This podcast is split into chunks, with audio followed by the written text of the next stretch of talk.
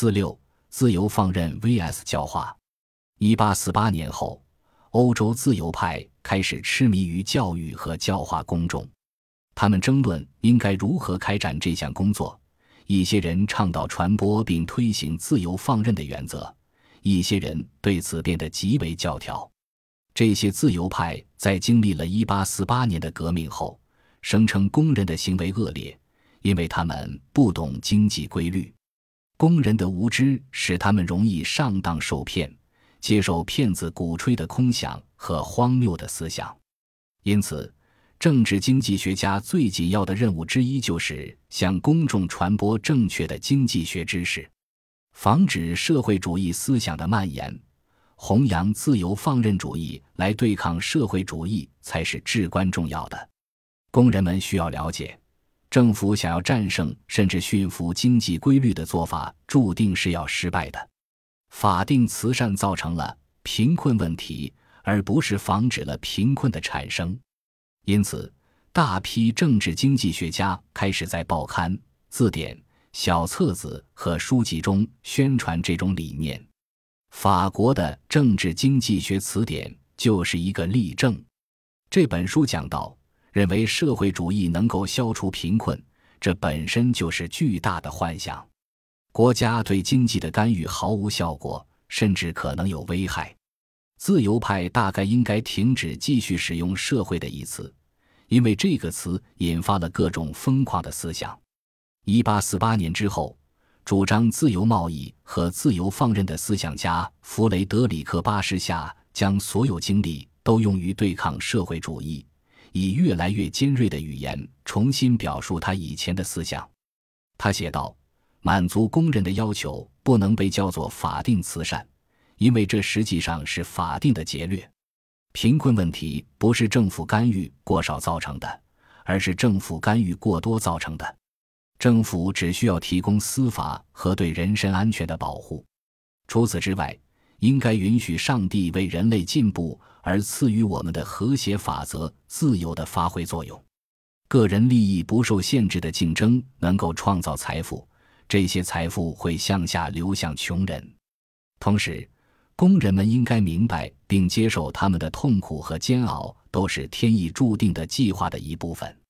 巴士夏这样的法国政治经济学家继续宣扬工人阶级的贫穷和悲惨，主要是他们自己的问题造成的。工人懒惰、不负责任，常常挥霍浪费。想要脱贫，工人就需要学会良好的习惯、生活规律、勤奋、节制。他们需要学习勤劳、负责和自力更生的价值，这些都是市场和宗教提倡的。最重要的是，工人需要了解，政府和他们的困境毫无关系。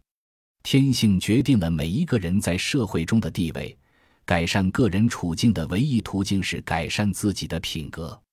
约翰·普林斯·史密斯非常崇拜巴士侠。他在一八五零年将巴士下的《经济和谐论》译为德文。史密斯甚至否认存在什么社会问题，认为经济遵循永恒不变的规律。在寻找社会不满的解决方案时，如果漠视这些规律，就会导致更多的伤害而不是益处。减轻苦难的唯一途径是通过市场的自由运行使经济增长。需要让工人明白。他们的生活窘迫，主要是他们自己的缺点造成的。自我提升和个人责任才是唯一的解决办法。但是，这种极端的自由放任主义思想和德意志自由派中具有代表性的观点相去甚远。自由派比以往更担心，在自由放任条件下的工业发展可能会导致无产阶级的出现，也就是陷入物质贫穷和精神潦倒的群体。大多数自由派反对自由放任主义的教条，并继续用私密主义和曼彻斯特主义等贬义词来表明这些理念既不可行也无效果，甚至是不道德的。约翰斯图尔特密尔也反对任何教条或者极端的自由放任原则。作为亲法派，他甚至致信社会主义者路易·勃朗，表达了对1848年某些社会主义理念的同情。密尔后来解释道：“他和他的妻子花了大量时间研究欧洲大陆最优秀的社会主义作者。随着时间推移，密尔越来越被社会主义的一些元素吸引。这从他对《政治经济学原理》第二版和第三版的修订中就可以看出。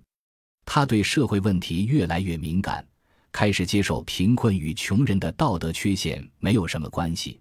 而与现存社会制度的总体失败关系更大的理念，密尔开始相信需要社会变革。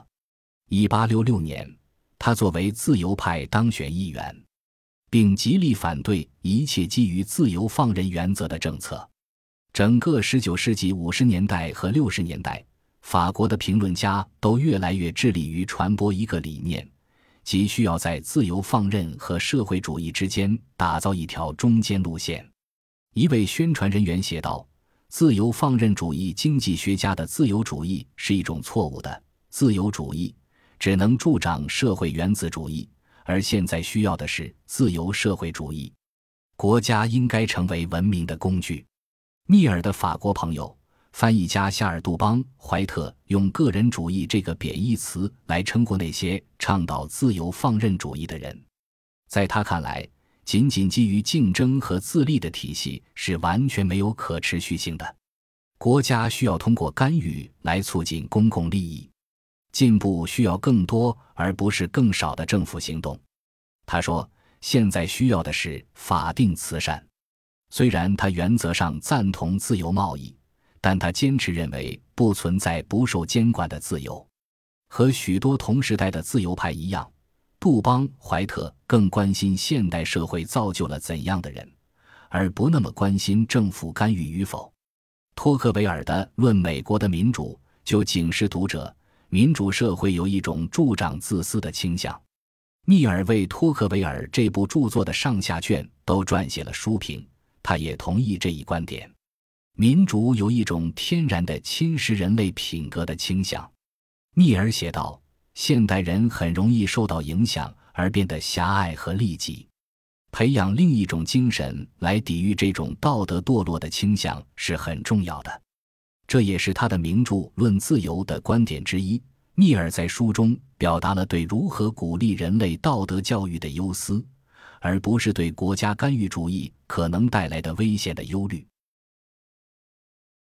本集播放完毕，感谢您的收听，喜欢请订阅加关注，主页有更多精彩内容。